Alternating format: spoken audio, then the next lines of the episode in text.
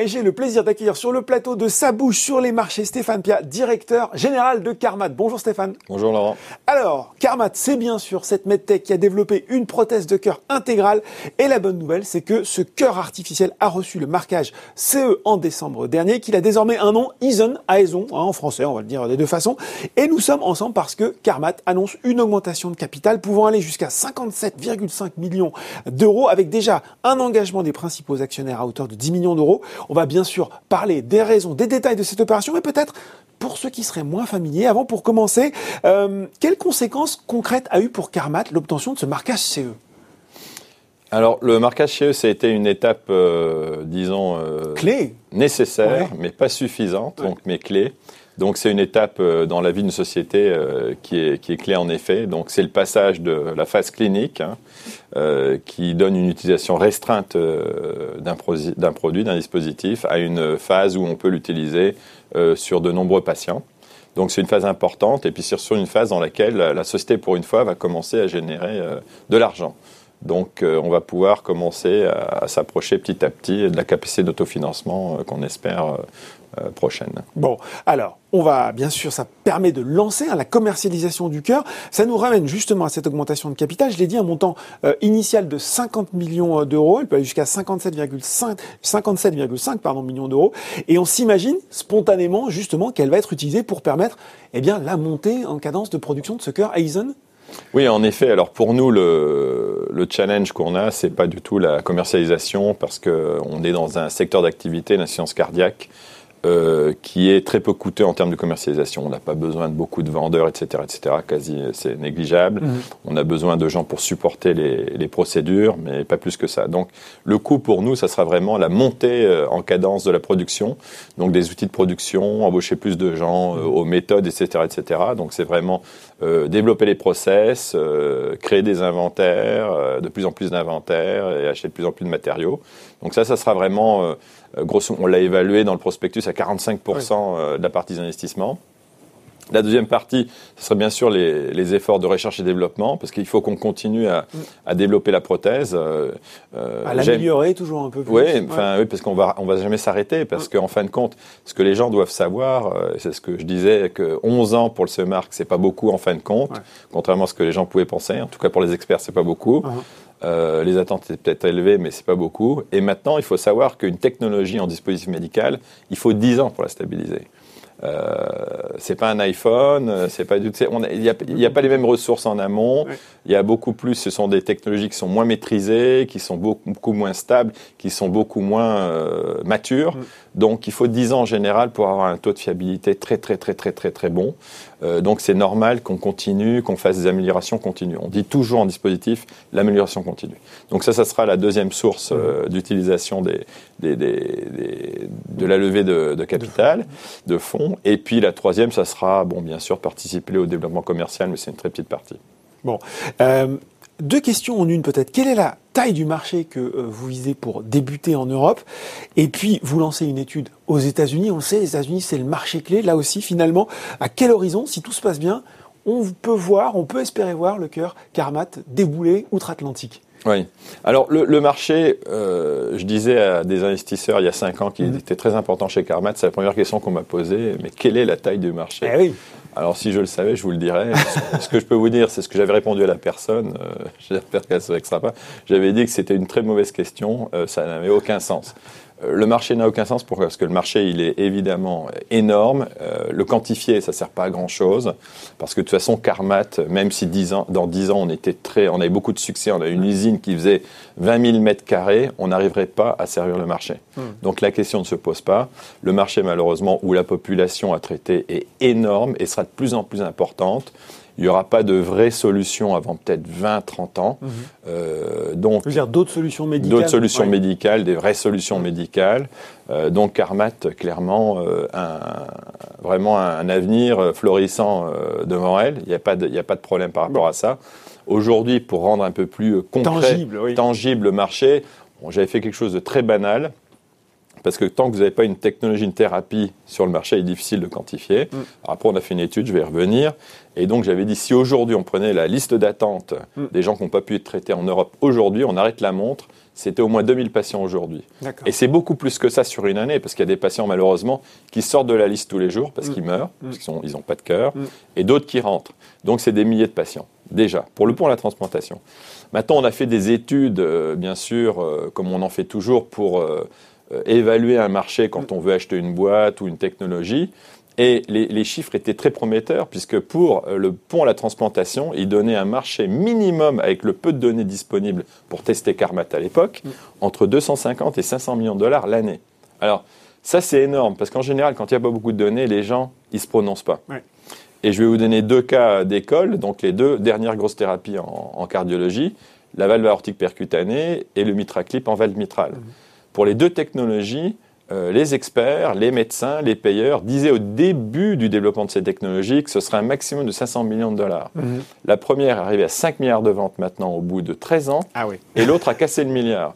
Donc je pense que le fait que les payeurs, les experts, sur la base de ce qu'on a pu leur montrer sur Carmat, disent déjà il y a deux ans que le potentiel c'était entre 500 millions de dollars et 1 milliard l'année pour Carmat seulement, mhm. je pense que le potentiel est énorme. Bon, alors voilà pour ça. Et pour un cœur Carmat outre-Atlantique?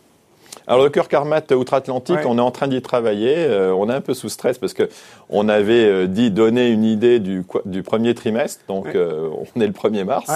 donc forcément, il ne reste plus beaucoup de jours. Donc on va essayer quand le marquage CE d'y arriver juste avant la fin du mois, mais mhm. bon, on, est en train de se préparer. D'accord. quelle visibilité financière va vous redonner cette opération? Alors l'opération aujourd'hui, euh, alors euh, en considérant l'argent qu'on a en caisse mhm. euh, et puis la, tranche potentielle de la BEI à tirer d'ici la fin de l'année, donc on aura si on lève 50 millions d'euros mhm. de l'argent jusqu'à mi 2022.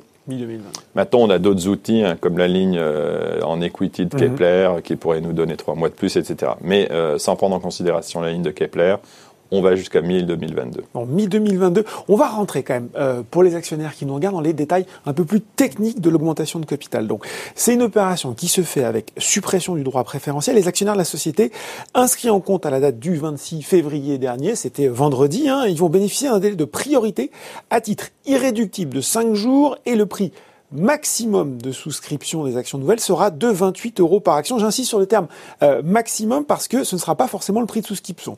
Euh, est-ce que vous pouvez nous détailler peut-être très concrètement les modalités de cette opération euh, pour les investisseurs individuels qui veulent souscrire avec peut-être même, allez, allons, un exemple chiffré à l'appui alors, bon, cette opération, si vous vous en rappelez, c'est la même Mm. C'est le même euh, mécanisme. le même mécanisme que celui que j'avais euh, développé avec Odo euh, en décembre 2017. Quand j'étais arrivé, j'avais vu que les gens, le public était agacé parce que ce qui se passe bien généralement, on en parlait avant. on met les sociétés bon sur en bourse parce mm. qu'on n'arrive pas à avoir des capitaux privés et après faire une levée publique c'est coûteux, c'est long euh, c'est long, c'est dilutif parce que vous annoncez une levée, le titre baisse, enfin bon, toutes ces choses-là. Donc c'est extrêmement euh, compliqué par rapport à une, euh, un placement privé. Maintenant, il est important quand on met une, une boîte sur le marché de respecter les porteurs qui ont eu cru pendant le au listing. Tout à fait. C'est pour ça que notre engagement, c'est de toujours donner de la place au retail. Donc peut-être pas toutes les opérations, comme je disais, c'est coûteux, c'est long, etc., etc. Mais bon, c'est la raison pour laquelle, au bout de deux opérations, on a décidé de revenir sur une opération mixte, donc publique, euh, avec un placement euh, global pour, euh, pour le clôturer si besoin. Donc maintenant, techniquement, c'est exactement comme en, décembre 2017 pour ceux qui nous avaient suivis. Pour ceux qui savent, oui. Donc il y a un délai de priorité. Donc mhm. pour les gens qui ont des actions, on va dire que Monsieur X a 1% du capital aujourd'hui. Mhm. Donc il aura la possibilité de bon, placer la commande qu'il veut. Hein. il pourra même placer 2%. Par mhm. contre, il ne sera garanti qu'à hauteur de 1%. D'accord. Maintenant, si des gens renonçaient et, sont euh, actuellement, euh, ou en tout cas au 26, étaient actionnaires mhm. et s'ils renonçaient à leur code-part, eh bien, cette code-part irait dans un pot commun qu'on redistribuerait aux gens qui ont placé des commandes au-delà de leur code-part. D'accord. Donc voilà, c'est comme ça que ça fonctionne, c'est assez basique. La dernière fois, ça, bien, ça s'était très bien passé. Le public avait, euh, je pense, euh, investi euh, ou demandé d'investir plus que leur code-part. Donc c'était très positif. Bon, voilà pour les détails de cette opération. Certains actionnaires se demandaient aussi, je l'ai vu sur les forums de Boursorama, si l'opération était éligible à un régime fiscal favorable. Alors, euh, on est éligible au, au dispositif euh, PEA-PME. Donc, euh, en effet, alors maintenant, je suis pas un expert euh, de fiscalité Non, on va française. peut-être pas dans le La détail. seule chose mais que je sais, c'est qu'elle est élevée, mais c'est tout. Donc, Trop non, je- élevé, diront les gens qui nous regardent. non, tout ce que je peux dire, c'est qu'en effet, au bout de cinq ans, je crois qu'il y a des, il y a, il y a des, je crois des, des mécanismes qui permettent de ne pas payer 100% sur les plus-values. D'accord. Vous êtes éligible au dispositif euh, PEA, P- PME. en Tout à fait, Voilà. tout à fait. Ok. Voilà pour les détails de l'opération. J'ai envie qu'on termine peut-être, Stéphane Pierre, avec une question à plus long terme. Euh, Carmat, c'est aujourd'hui un cœur artificiel, mais vous avez beaucoup appris et euh, j'imagine acquis euh, beaucoup d'expertise, beaucoup de domaines d'expertise durant le développement de cette prothèse. Quels autres types de produits Carmat on pourrait imaginer à l'avenir Alors ça, c'est un peu la raison pour laquelle on a eu beaucoup de discussions également euh, dans notre board de directeurs, euh, même certains ont été choqués, c'est que le produit ne s'appelle pas Carmat. Non, c'est Aizen. I- Ouais, et tout à fait. Et donc ça, ça a été, euh, c'est pas par hasard, hein, c'est que il y a cinq ans, euh, quand je suis arrivé, donc euh, il fallait qu'on crée des valeurs, parce que quand on veut créer un groupe de gens, faut qu'on ait un objectif et qu'on atteigne ces objectifs à travers un filtre des valeurs. hein. Il faut Oui. qu'on ait vraiment le même mode de travail. Et euh, donc on a fait une réflexion rapide parce que quand on est capable de développer un cœur artificiel, on peut faire beaucoup de choses parce que ça veut dire on commence vraiment en haut de l'échelle des technologies. Toujours dans le cardiaque? Ou peut-être même pas forcément Vous savez, on utilise de l'électronique, mécanique, euh, au niveau également euh, hémocompatibilité, on fait des choses qui sont uniques, donc on pourrait faire beaucoup de choses, mais bon, euh, les gens ont investi dans Carmat pour le cœur artificiel, Mm. et je pense que notre devoir, c'est être sûr que les gens aient un retour euh, sur l'investissement et un retour sur leur patience. Donc, on va faire des baby steps, comme je dis toujours, donc on va marcher avant de courir.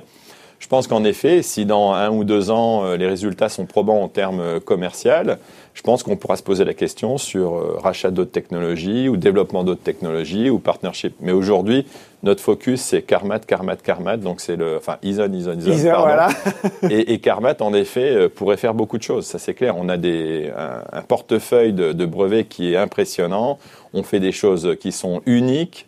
Donc, euh, il y a une valeur euh, énorme aussi que, qui, je pense, n'est pas vraiment valorisée parce que quand on regarde euh, les dix familles de, de, de brevets qu'on a chez Carmat, c'est quand même assez unique. Et, et seulement ça, ça vaut quand même de l'or. Donc, il faut quand même se poser les bonnes Bon. questions on a quand même, euh, je pense, une technologie qui est unique et qui peut avoir un potentiel énorme dans d'autres euh, dans d'autres fonctions. Bon, ben on va suivre hein, les projets à venir de Carmat. Merci beaucoup Stéphane Pierre, directeur général de Carmat, d'être venu parler euh, avec nous de cette augmentation de capital. Merci Laurent. Voilà, alors je rappelle que cette augmentation de capital d'un montant initial de 50 millions d'euros, elle commence lundi 1er mars et elle s'achève en tout cas pour les investisseurs individuels le 5 mars prochain. Ça bouge sur les marchés, c'est fini. À très bientôt pour un nouveau numéro.